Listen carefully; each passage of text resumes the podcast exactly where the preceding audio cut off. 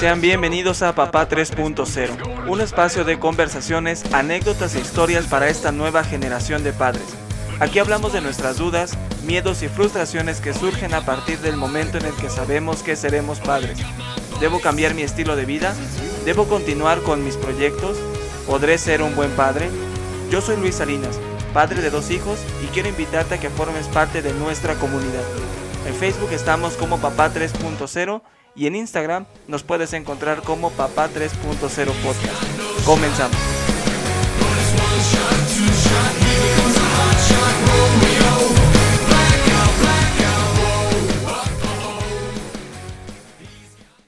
Bienvenidos a Papá 3.0, el podcast en donde hablamos de temas de paternidad y como cada semana está conmigo la conciencia. Hola, ¿qué tal? Espero que estén muy bien, que tengan, si nos están escuchando, este, en cuanto subimos esto, un buen ombligo de semana y si no, digo, espero que tengan un buen día. Muy bien, pues el día de hoy tenemos un tema muy interesante. Vamos a hablar de cómo ser mejores padres.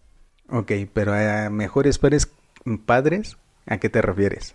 Eh, me refiero mucho a, porque he escuchado muchas veces que las personas, los que somos padres, decimos, yo voy a ser mejor padre que lo que mis padres fueron conmigo.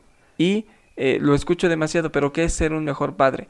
Quizás si tus papás tuvieron eh, ciertas limitantes contigo, entonces la solución es darle todo a manos llenas a tus hijos, o si tus padres de repente estuvieron mucho tiempo trabajando y fueron más ausentes, ahora la solución es que tú estés muy presente con tus hijos y eso te hará convertirte en, un mejor padre. No lo sé, hacia allá es a donde vamos. Ok, eh, por lo que entiendo es medio subjetivo, ¿no? Porque es este, justo, ¿a qué te quieres enfocar? ¿Cuál es tu necesidad, por decirlo así, de llenar con tus hijos, ¿no? ¿Qué, ¿Qué, pasaste para tu infancia que ahora quieres reforzar para tus hijos? Yo creo que diste en el clavo, en el sentido de es muy subjetivo. Eh, ¿Cómo queremos contribuir a la sociedad con nuestros hijos? ¿Qué personas les queremos dar al país, al mundo, a la sociedad? Personas, pensaría, responsables, honestas, comprometidas con lo que sea que hagan, hacia allá. Ese sería el, fin de un papá, independientemente de a qué se quiera dedicar, que hablábamos en otros episodios. Lo más importante es darle a la sociedad personas íntegras y con muchos valores para que puedan contribuir a la sociedad y generen un valor. Ok, sí, completamente de acuerdo. Y ya como entrando en tema, a ver, platícanos. pues, ¿Tú cómo lo vives o cómo es tu experiencia ahorita? ¿qué fue lo que pasaste o llegaste a pasar para hoy en día que eso lo puedas eh, poner en, práctica con tus hijos? Les contaba en los episodios anteriores que yo nunca viví con mi papá. Eh, mi papá biológico nos, nos dejó pues, casi que cuando tenía un año y eh, después me crié con el papá de mi hermana, pero también fue un papá muy ausente. Era un papá, una figura paterna que se dedicaba 100% a trabajar, a ser el proveedor de la casa. Llegaba tarde a mi casa, veía que todo estuviera bien, cenaba, se dormía y al otro día muy temprano salía a trabajar. Y difícilmente yo te diría, casi contadas las veces que llegamos a salir a un parque, a una fiesta, a un momento dedicado a compartirlo en familia. Y hoy yo trato de ser todo completamente opuesto, ¿no? Pero ¿cómo lo llevas a cabo? Pues participo en, la, en el desarrollo y en las actividades de mi hijo. Y cuando llego a casa, juego con él, eh, lo hago reír, me, me, me pongo en el suelo a jugar con sus juguetes. Es decir, participo activamente en, en, en, su, en su desarrollo de infancia. ¿Y con tu hija cómo lo haces? Porque es de una señorita de 18 años. Con mi hija trato de ser mucho más eh, involucrado en su educación. En ciertos temas en donde ella también, como, como una adolescente, pues ya también tiene su propio círculo y define en qué situaciones te deja pasar y en qué otras no. En el sentido de que, pues no siempre nos llega a contar quizás todo y cuando nos abre la puerta de decir, oye, tuve esta clase y no me fue como yo pensé, participar. ¿Cómo se sintió? ¿Qué le hizo pensar? ¿Hacia dónde quiere ir? Entonces es mucho más de plática y por supuesto que también cuando estoy jugando con mi hijo, pues también llega y se acerca, nos abrazamos, que ojo, eso por, por muy banal que sea, un abrazo habla muchísimo de cuál es la convivencia y la relación que puedes tener con tus hijos. Yo recuerdo pocas veces también en el que mi papá me abrazara. Entonces trato de, con mi hija, de abrazarla, pero trato de estar presente en su vida diaria, en lo que quiere hacer. Platicábamos en algún episodio atrás que está por pasar a la universidad, entonces de involucrarme hacia dónde se ve, cómo se ve en 5, en 10 años y cómo yo como papá puedo contribuir a que sus objetivos se puedan lograr. Ok. Tomando esto en cuenta, me surge como una duda. ¿Cómo haces para que tus hijos o, tu familia pueda convivir en esos espacios que decías, ¿no? Hay veces de que no los incluye tanto, pero ¿cómo le puedes dar el mensaje de que sí puede decirte las cosas que se calla? ¿Por qué? Porque a lo mejor y, no sé, lo veo de este modo, tomando el caso de, de en una niña, que tuvo un mal día con su novio, a lo mejor y no te va a decir a ti papá o a ti mamá, mamá soltera o, algún tipo así, por el miedo que tenga a, al regaño, ¿no? Sino que lo perciba de una manera que es una orientación, el consejo o el, la, la plática que tenga, que va a ser eso, una plática constructiva y no un regaño, o que pueda tener represalias contra el novio. Pues primeramente debo decirte que hay que generar un ambiente de confianza y mostrar un interés en la vida de tus hijos. Y creo que platicábamos en algún momento en que por muy pequeños que parezcan sus problemas, son muy importantes, porque en su vida el no haber entregado una tarea o no haber cumplido con una actividad, para ellos es muy importante y tan importante como que para ti que nos escuchas, quizás no haya llegado el pago de tu quincena o el cliente con el que ibas a trabajar te canceló, tan importante es eso como tan importantes son estos detalles y estas situaciones que viven nuestros hijos. Entonces, mostrando un interés que vas construyendo, ellos se sienten cómodos en contarte y saben que no los vas a juzgar. En mi caso, trato de tener una postura muy imparcial, eh, muy centrada y a partir de ahí empezar a construir esta relación. Preguntar cómo se siente, qué es lo que está pensando. Ok. Sí, digo, a final de cuentas te, te pregunto esto porque yo creo lo mismo, que debes de bajar el, al nivel, no, no, no montarte en tu papel de, de papá, de mamá, sino bajarte al nivel de, ¿cómo decirlo? Al nivel de, de tu hijo en recordar un poquito cuántos años tenías, cómo lo, tú viviste esas situaciones y cómo puedes orientarlo, ¿no? Porque yo lo, lo hago un poquito similar a ti. Lo que hago es platicar con mis sobrinos y decirles, ¿sabes qué? Esto está pasando, pasa esto por, por ciertas circunstancias que a lo mejor y tú no te diste cuenta que, que también estás ocasionando, podrías hacer esto, aquello.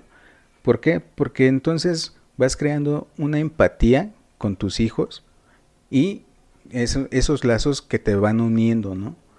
ahí con, con ellos para que también te den esa pauta a contarte sus cosas, porque habrá muchas cosas que a lo mejor y te están sacando poco a poco y que tú no lo estás notando. Claro, y yo creo que un tema bien importante acá es que nosotros como papás tengamos muy claro que nuestros hijos no son nosotros. Porque a veces la, los consejos que damos van encaminados a cómo yo resolvería la situación o quiero, pretendo, que actúen de la misma forma en la que yo actuaría si estuviera en su situación. Y creo que algo interesante acá es entender que ellos tienen su propia personalidad desde niños, desde bebés. Lo veo hoy con mi hijo, en donde puedo ver que él va desarrollando su propia personalidad y si bien tiene si lo quieres ver romántico, pues un pedacito de cada uno de nosotros, de mi esposa y mío, Al final es una persona individual que tiene que tomar su propio camino. Y hablábamos el, el tema de cómo ser mejores padres. Creo que lo principal es que no te quieras reflejar tú como papá en tus hijos y que le quieras decir a tus hijos que estudien o que actúen o que hagan lo que tú quisiste hacer. Si yo siempre quise ser jugador de fútbol, pero nunca se me dio, claro, ahora como tengo un hijo, le voy a decir que sea jugador de fútbol y lo voy a inculcar desde pequeño a que patee la pelota y lo voy a inscribir a equipos de fútbol y lo voy a ir haciendo más profesional porque quiero que él sea jugador de fútbol porque yo no pude serlo. Sí, claro, digo, a final de cuentas hay veces de que queremos vivir la vida que quisimos a través de nuestros hijos. Y digo, a final de cuentas, ahí también estaríamos como, no sé si, si concuerdes conmigo, pero de cierto modo manipulando su vida, ¿no? En el hecho de que no estamos respetando sus decisiones o qué es lo que ellos quieren o para, para dónde van ellos, ¿no? Lo decías ahorita. A lo mejor y mi hijo quiere ser este poeta pero pues yo digo, no mames, ¿cómo vas a ser poeta si de eso no se gana? Este, los primeros años que vas a hacer y demás. Yo quiero que seas contador o yo quiero que tú seas este publicista en tu caso, este mercadólogo, en, en fin, lo tratas de llevar a otro nivel donde a lo mejor y este esta persona, este individuo dice, pues yo no me siento tan cómodo, pero pues eres mi papá y bueno, te, tendría que hacer caso a lo mejor. Que aquí entran dos tipos de personalidades de los hijos, como yo lo veo. Hay hijos rebeldes y hay hijos que no lo son. Para mí es mucho mejor, considero, que tengamos hijos rebeldes a hijos que no lo sean. Porque un hijo rebelde empieza a marcar su propio camino, empieza a poner sus líneas de hacia dónde quiere enfocarse, de qué no le gusta. Acabas de dar un ejemplo si yo tengo un hijo que quiero que sea jugador de fútbol y eh, yo quiero que sea eso, pero él no quiere serlo y él quiere ser músico, entonces él va a terminar siendo jugador de fútbol porque yo lo obligué. Y si mi hijo toma la decisión de darme darme el gusto, pues al final va a ser una persona frustrada, pero una persona rebelde, un hijo rebelde, empezará a decir, no, yo no quiero jugar fútbol, no me gusta el fútbol y a mí me gusta la música y me quiero desarrollar en la música. Entonces, cuando tienes un hijo que te termina haciendo caso en todo, déjame ponerlo así, que quizás es sumiso y a todo lo que tú le digas él te va a decir que sí, sin, eh, va a terminar muy frustrado en su, en su fase adulta, en su edad adulta, muy frustrado porque no logró ser la persona que quiso ser porque terminó viviendo la vida de su papá o de todas las personas que van a influir a lo largo de, su vida en su camino. deberías hacer esto, ¿por qué no te dedicas a esto? Yo te veo talento para otra cosa. Y si él no tiene bien claro qué es lo que quiere, va a decir, ah, sí, cierto, pues entonces me voy a dedicar a otra cosa. Y termina siendo una hoja, pongamos este ejemplo, una hoja que la va llevando el viento a donde, a donde sea. Y todo va a estar bien el camino que trace y la dirección hacia donde vaya va a estar bien porque nunca tuvo un objetivo muy claro de hacia dónde se quería dirigir. Sí, claro, digo, a final de cuentas, eh, creo que el formar, hablábamos, este, ahorita que decías esto, el carácter de, de, este, de esta persona o de este individuo. Ya no le pongamos un sexo, ahora hablemos de una persona individual. En mi caso, eh, con, con mi hijo, viví una situación similar. Ahorita que lo estabas mencionando, me, me llegó. ¿Qué pasó? Que a él le gusta el, fútbol y le gusta el color azul. Entonces eh, íbamos este, su mamá y yo eh, por una plaza y él vio un balón que le gustaba. Entonces este, la mamá le gusta el color rojo y los colores más llamativos este, eh, en ese sentido y le dijo al niño, ah, mira, este balón está bonito. Y yo ya le había preguntado, ¿qué color quieres de, tu balón? ¿no? Y él me había dicho azul. Entonces la mamá se empieza a meter y a final de cuentas compramos un balón este, dorado con franjas naranjas. Pero no era la decisión del niño, no era la decisión de, de mi hijo, era la decisión de la mamá. que qué pasó ahí? Que se involucró tanto y empezó a marcar como sus límites o sus líneas de, de mujer empoderada tal vez si lo quieres ver. Pero no, no, va la línea por ahí, ¿no? Porque a final de cuentas, ¿qué le estás enseñando a tu hijo? ¿Que debe de obedecer a alguien más? Ahora, ¿qué tanto debes de ser eh, libre o, o, poner estos límites de su rebeldía? ¿Por qué? Porque a lo mejor y si tú lo vas dejando solo, en ese sentido, sin una línea bien marcada, pudiera pensar que todo lo que él hace sea bueno. Yo creo que acá un tema que en el que tendríamos que trabajar como papás es eh, desde muy pequeños, que sean nuestros hijos, empezarles a enseñar a que tomen sus propias decisiones en todo. ¿Qué van a tomar? ¿Qué se van a poner? ¿Cómo se quieren peinar? Porque a partir de ahí ellos empiezan a, a, tener este criterio de qué les gusta y qué no les gusta. Sí. Y podrá verse, de repente veo, eh, me toca ver niños que están como cajas fuertes vestidos, ¿no? De múltiples colores y no le hayas la combinación por ningún lado, pero es porque ellos se quisieron vestir así y porque ellos se sienten cómodos así. Pero a nuestros ojos, como adultos y con toda la bola de prejuicios que tenemos, tú dices, ese niño se ve mal, está mal vestido, no combina, no está bien peinado, no está apto para el momento, para la situación, cómo se atreve a venir vestido así, por qué los papás permitieron que se vistiera así, porque a él le gustó y porque él se siente cómodo así. Pero si tú lo empiezas a decir, te vas a vestir así, este es el color que te vas a poner, ¿verdad que le vas a la América? ¿Verdad que sí le vas a la América? Sí. ¿Verdad que te gusta el color azul? Claro, pues entonces sí me termina gustando el color azul. Hubo un tema, fíjate, ahorita me acuerdo, estuve comiendo hace, hace unos días con unos amigos y me decían, oye, ¿por qué no pides pozole con rábano? Yo le dije, es que no me gusta el rábano. ¿Cómo no te va a gustar? Le dije, no, se me hace muy fuerte. Y me dijeron, ¿y por qué se pide cebolla? Y dije, porque la cebolla no es tan fuerte. Y se pusieron a reír. Y entonces dije, ¿por qué se ríen? Me dice, porque la cebolla es más fuerte, el sabor es más fuerte que el rábano. No les creí. A la siguiente ocasión que, que fui a comer pozole, ahora lo pedí con rábano. Y me di cuenta que sí me gustaba el sabor. Y entonces me puse a pensar, ¿por qué siempre decía que no me gustaba? Y la respuesta es que no me gustaba porque mi mamá me dijo que no me gustaba el rábano. Porque íbamos a comer y ella decía, no, el de, el de Luis y el mío sin rábano porque no nos gusta. Y entonces como eso, tengo hoy varias cosas que no me gustan porque a mi mamá tampoco le gustaban, como la mostaza, por ejemplo. Pero sí me gusta. Pero entonces fui creciendo, hoy tengo 33 años y hasta hoy me doy cuenta que ciertas cosas sí me gustaban y que simplemente crecí con esa idea en la cabeza de que no me gustaban, porque no me dejaron tomar mi propia decisión de comer lo que quería comer y que yo decidiera si era mi gusto o no. Exacto, ¿no? A eso voy.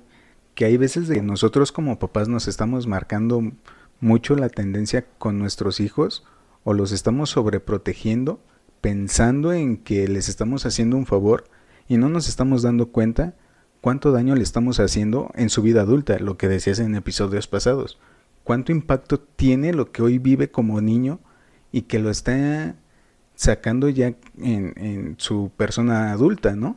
Es, es como ponerte también tú a evaluarte, quitarte ciertos prejuicios porque escuché en una ocasión a una señora que decía, yo peino a mi hijo para que no me critiquen a mí. Yo le plancho a mi marido no porque yo quiera plancharle o porque me guste, sino porque van a decir, ay, pinche señora tan fodonga que ni tan siquiera le sabe planchar a, a su esposo. Que ya desde ahí el comentario es misógino porque pareciera que el señor no se puede planchar solo. Exacto, ¿no? ¿no? Entonces, a eso voy. Sí tenemos ciertos prejuicios, sí tenemos ciertas eh, etiquetas que nos vamos poniendo que hoy nuestros hijos no las tienen y no las perciben, pero nosotros sí se las vamos inculcando. Son tan puros, hoy lo veo con mi hijo, son tan puros y tan libres de todo. Ellos sí. se ríen, ellos son tan libres de hacer lo que quieran hacer y nosotros en el camino le vamos diciendo eso está mal, eso es, eso es una mala educación y le vas poniendo muchas cosas y lo vas lo vas haciendo como tú quieres que sea. Y claro, acá hay un tema social, el tema de la educación y la responsabilidad, que está clarísimo que no vamos en contra de eso, que quede muy claro, siempre la ocasión y la cortesía es, es bienvenida. Sin embargo, creo que ahora que decías el tema de las etiquetas es bien importante porque pareciera, hablaba con alguien eh, que es un médico, le decía, ¿por qué no haces otra cosa? Me decía que estaba cansado de ser un médico. Le decía, ¿por qué no haces otra cosa? Pues es que no, hacer, no sé hacer otra cosa. Siempre he ejercido la medicina y es lo único que yo sé hacer. Y entre mí pensé, ¿no? ¿Y por qué no estudia otra cosa? ¿O por qué no se dedica a otra cosa? Si ya no quieres ser quien decidiste cuando tenías 24 años, ¿por qué tienes que seguirlo siendo? Todas las personas debiéramos evolucionar y debiéramos cambiamos de gustos.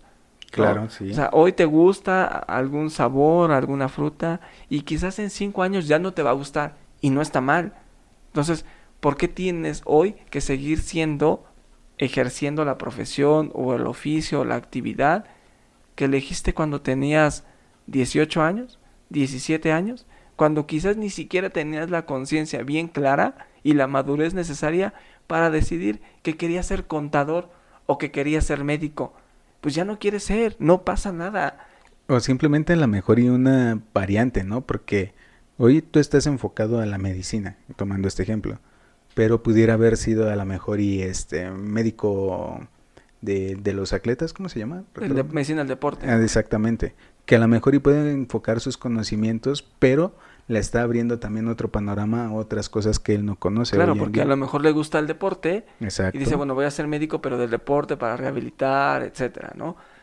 Pero terminamos con estas etiquetas, bueno, terminamos poniéndonos todas estas etiquetas y lo peor, creyéndonos estas etiquetas, que entonces como yo soy médico, tengo que ejercer la medicina toda la vida aunque no me guste, o puedo llevar 40 años siendo médico y así me voy a morir siendo médico cuando quizás quise ser otra cosa o me quise dedicar a otra cosa y nunca lo hice y terminé frustrado. ¿Y cuántas personas fallecieron sin haber sido felices? Que eso es lo más importante, que terminan siendo personas que no son felices en lo que hacen porque ya lo que hacen no los satisface y no los llena, porque solo van por cumplir, porque es un sueldo o es es tu negocio y porque tienes un montón de deudas o un montón de pagos por hacer y pues es lo que te toca hacer porque pues si no ya qué voy a hacer, ¿dónde me van a pagar este sueldo que, que hoy gano?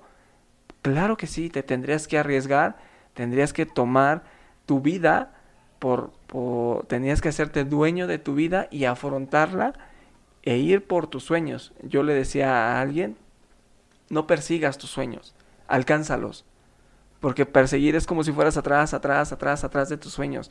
No funciona así. Tienes que alcanzarlos. Sí, sí, sí, claramente. Y digo, ¿cómo se, se conjuga con nuestros hijos? Justamente, ¿no?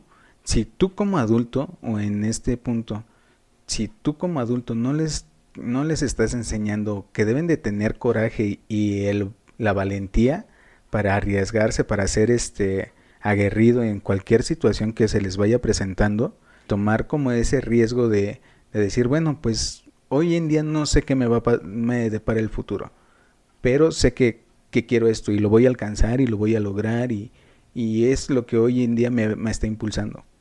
Pero sí, claro, te, te, te, queda en la cabeza esa mentalidad de cierto punto conformista o por miedo al decir, pues yo con lo que estoy estoy bien y ya de aquí sí quisiera ser futbolista, pero pues no, mejor aquí me quedo, ¿no? Con lo que sé hacer. A final de cuentas, tienes que enseñarle a tus hijos a tomar sus, sus riesgos, su yo creo que también em, empatizarlos con el valor, ¿no? No con el valor de, de que se avienten a lo menso, sino que se arriesguen a lo mejor un poquito más a conseguir lo que ellos tanto están anhelando. Completamente de acuerdo contigo. Yo creo que en esto es de ir enseñando, creo que entonces el principal reto o la contribución para ser mejores padres es darle esta caja de herramientas a nuestros hijos. Exacto, sí, sí. Que debe ser es alcanzar sus sueños y que crean que lo que puedan imaginar, lo que quieran ser, lo pueden lograr. Que va a llevar más trabajo, tú decías en un episodio pasado. Eh, yo quiero ser bailarín, yo veo que no eres bailarín, y que se te enfoca más el tema analítico, pero está bien. Si quieres ser bailarín, yo te voy a apoyar. Solo que vas a tener que trabajar mucho más que quizás alguien que se le da de manera natural, pero claro que puedes ser el mejor bailarín si ensayas, si te esfuerzas, si eres constante.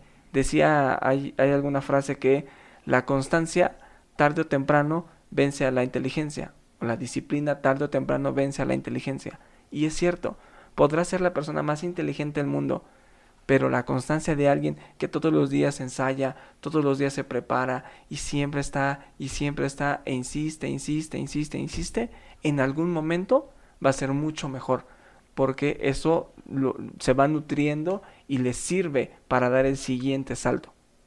En este punto me, quisiera que nos recomendaras una película que en algún momento tú me dijiste, no recuerdo el nombre, es de un chico baterista que... Whisplash. Exacto. Whisplash es una extraordinaria película. Yo creo que es, es una película de los 2000 y algo. Ajá, sí. Eh, yo creo que para este momento muchas personas ya la vieron. Sin embargo, si tú que me estás escuchando no la has visto, eh, la película se llama Whisplash y cuenta la historia de un baterista eh, que pues se dedica al no tiene tiene buen talento pero tiene a una persona que le está eh, saca lo mejor de esa persona. De maneras muy raras, pero el punto es hasta qué nivel puedes eh, esforzarte por tus sueños. Sí, claro. Digo, hasta ahí lo dejamos con la recomendación. Creo que soy malo haciendo una reseña de la película. Lo que pasa es que no se las quiero spoilear si alguien de ustedes no la ha visto, pero créanme, es una extraordinaria película. Vale mucho la pena. Entonces, tomando este ejemplo, hay veces de que nosotros por estas mismas etiquetas nos limitamos a exigir un poco más a nuestros hijos y que vemos que a lo mejor y es, lo, lo platicaba con un amigo, eh, él conoce a mi familia, conoce a mi mamá, entonces mi mamá, este, en una comida, eh, se sentaron mi amigo y mi mamá y pues ya las mamás ya sabes, ¿no? Ay, no, es que mi hijo este se desvela trabajando y, la chingada. Y pues para mi mamá tiene cierta admiración hacia mí por la dedicación que le estoy metiendo a mi trabajo. Pero pues para mi amigo dice pues es su trabajo, ¿no? A final de cuentas es de lo que él, él vive. Entonces, ¿qué veo de, de cierta manera malo en mi mamá? En eso, que a lo mejor yo pudiera dar más y decirme, pues chingale, güey, este, tú vas por, por todo, ¿no? Tú, tú esfuérzate y esto. A el como topecito de decir, pues es que ya, ya trabajaste mucho, hijo, ya mejor vete a dormir. Que, aquí, digo, me metiste tanto la película que me acuerdo de la propia película. Hay una escena en donde el maestro del baterista, eh, este baterista le dice que por qué le ha exigido tanto. Y él le dice, es que yo sé que podías dar más.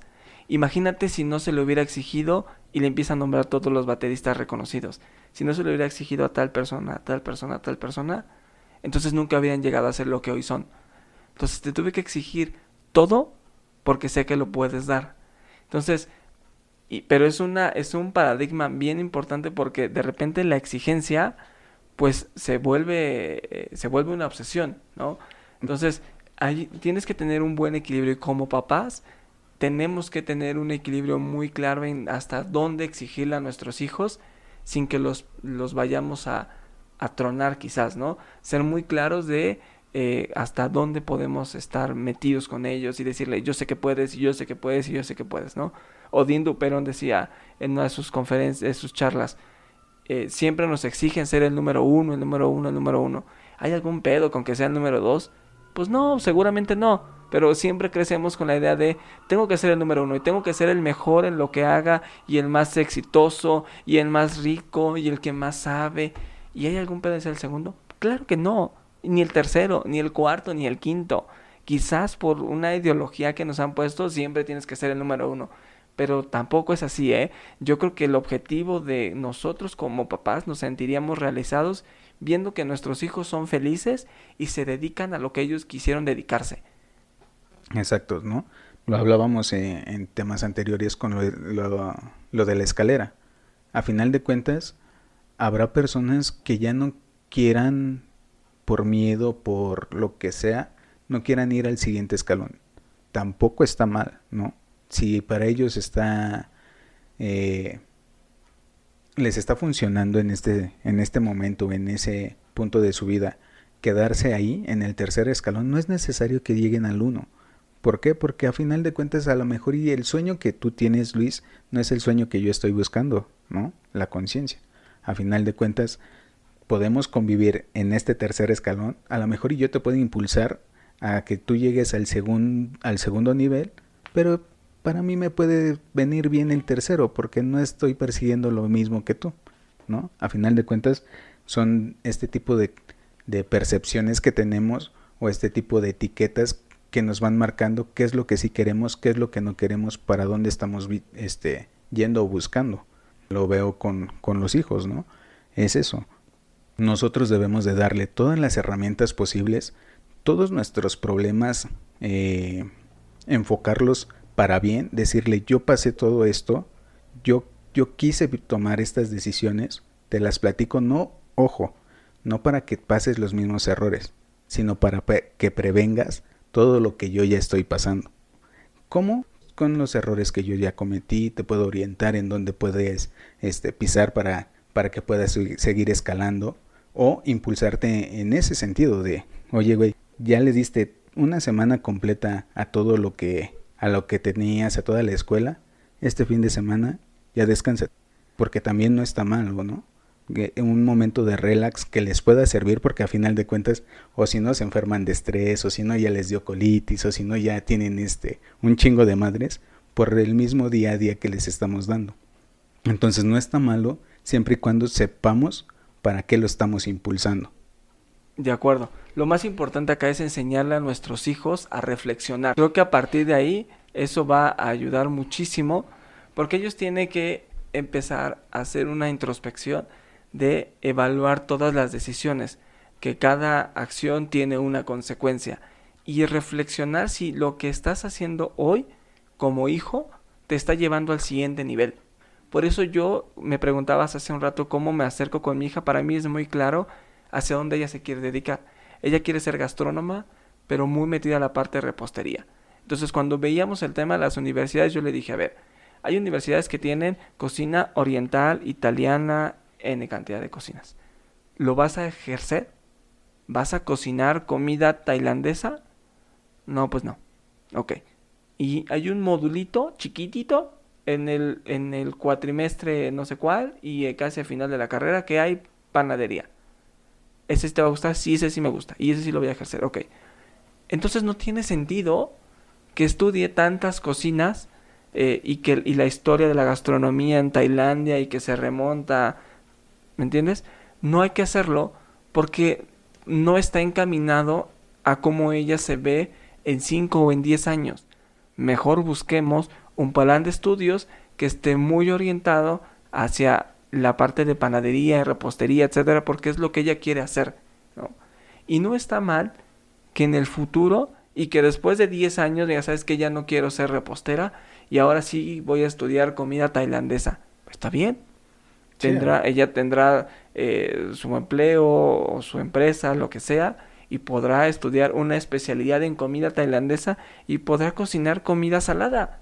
Y no va a pasar nada. Y no lo voy a decir, no que no querías cocinar comida salada. Justamente eso, a eso también quería hacer énfasis. ¿Por qué? Porque se nos tiende a dar ese, ¿no? De, ah, yo te dije, ah, yo, yo estaba ahí diciéndote y fregándote, pero no querías, ¿no?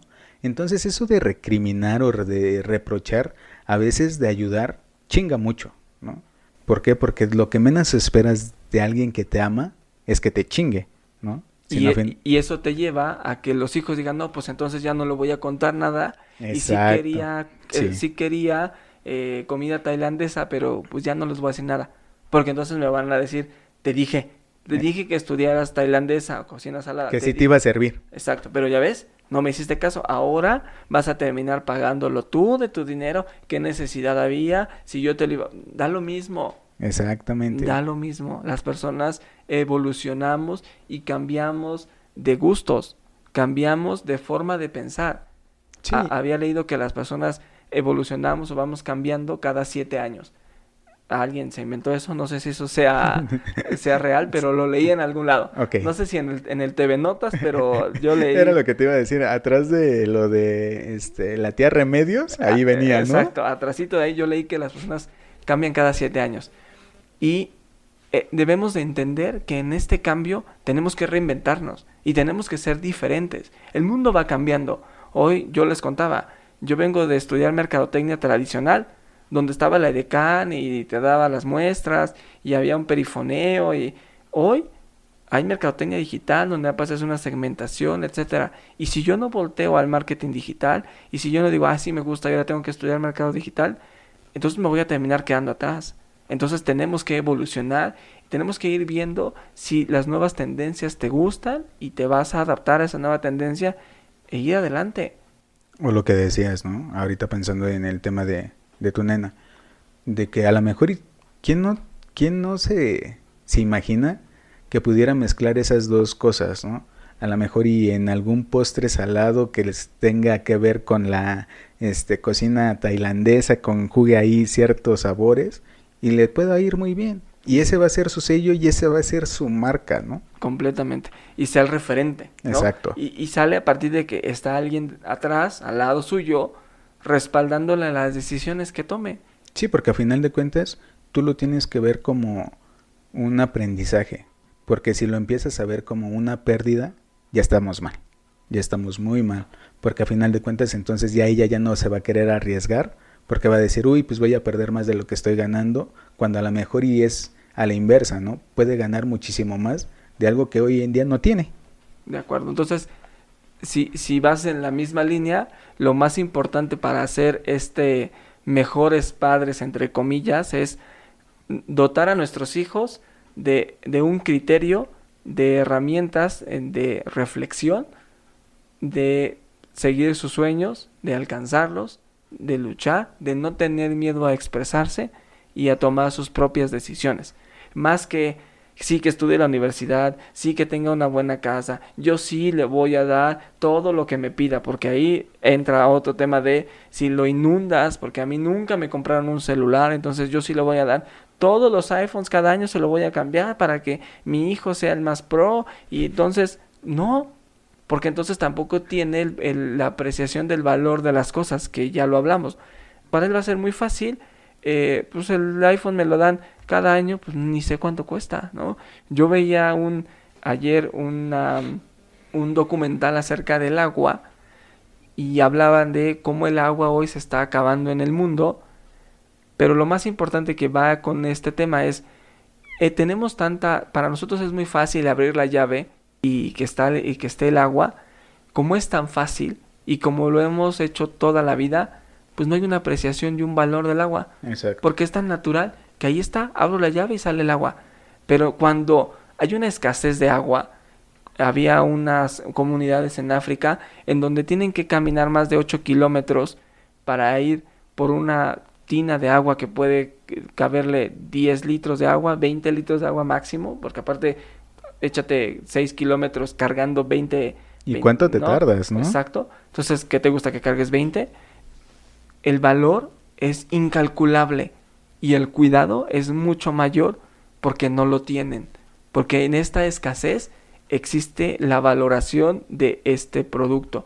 Lo mismo con nuestros hijos, cuando tú lo inundas de todo, pues entonces es por default. Entonces la, la, despensa siempre tiene que estar llena y siempre tiene que haber del cereal que me gusta y de las galletas que me gustan y del café que me gusta y la leche que me gusta. Y, y me siento con el derecho de poder decir, ¿y por qué no está el cereal que yo como? Y hoy, ¿por qué no está? Exacto. Oye, pues que eh, hubo un tema y no me cayó mi quincena o mi cliente se fue, lo que quiera. No, a mí no me interesa. Sí, ¿y mi, y mi cereal? Sí, bueno, está bien, no te pagaron. ¿Y mi cereal? Ajá, sí. Ese es tu problema, ¿no? Eh, resuélveme mi problema, ¿no? Porque a final de cuentas no tenemos esa empatía o no les, no les estamos inculcando esa empatía de, de todo, todo el hogar. Porque nosotros nos estamos cargando con ciertas cosas, ¿no? O con toda la casa, con todo el cuidado, en el caso de las mamás. Eh, todas estas cosas o todas estas actividades pensamos de que son nuestras y que nosotros, nuestros hijos nada más es de, pues dedíquense a la escuela, cuando no. También se deben de involucrar dentro de la casa en actividades eh, en cómo mejorar o cómo idealizar ciertas este, limitantes en cosas, ¿no? Y también nosotros receptivos a que si nuestro hijo nos dice, oye, ya te tardaste 30 minutos en la regadera, pues no, no la chingues, ¿no? Ves de que no hay agua y, y te tardas todavía. Entonces también debemos de estar receptivos a que no somos la perfección como padres y sí podemos recibir una llamada de atención o un este estate quieto de nuestros hijos, porque también a final de cuentas nos van enseñando y también nos van mejorando. Y ellos tienen un ojo para estas cosas, ¿no? Hoy las nuevas generaciones están metidísimos en el tema ecológico, en el tema del agua, etcétera, y hacen estas recomendaciones de ciérrale la llave, no te tardes tanto, no uses tanto plástico y tú dices, ah, me me tiras la basura. Empiezas a tener este, empiezas a dar este ejemplo de que pues hay una, no, no pasa nada, no pasa nada si tiras basura, no pasa, ¿no? Y no hay una consecuencia. Y entonces el ejemplo creo que es, va a ser muy importante en ser mejor un mejor padre, ¿no? No puedes dar todo a manos llenas y tienes que ser un buen ejemplo, porque ejemplo lo das.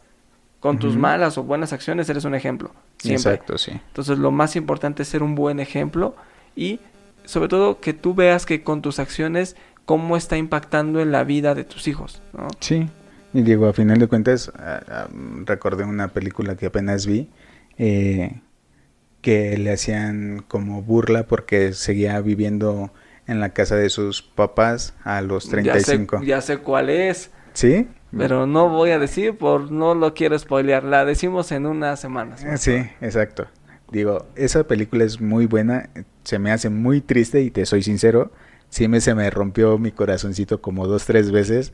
Porque de cierta manera veía reflejados ciertos patrones, ¿no?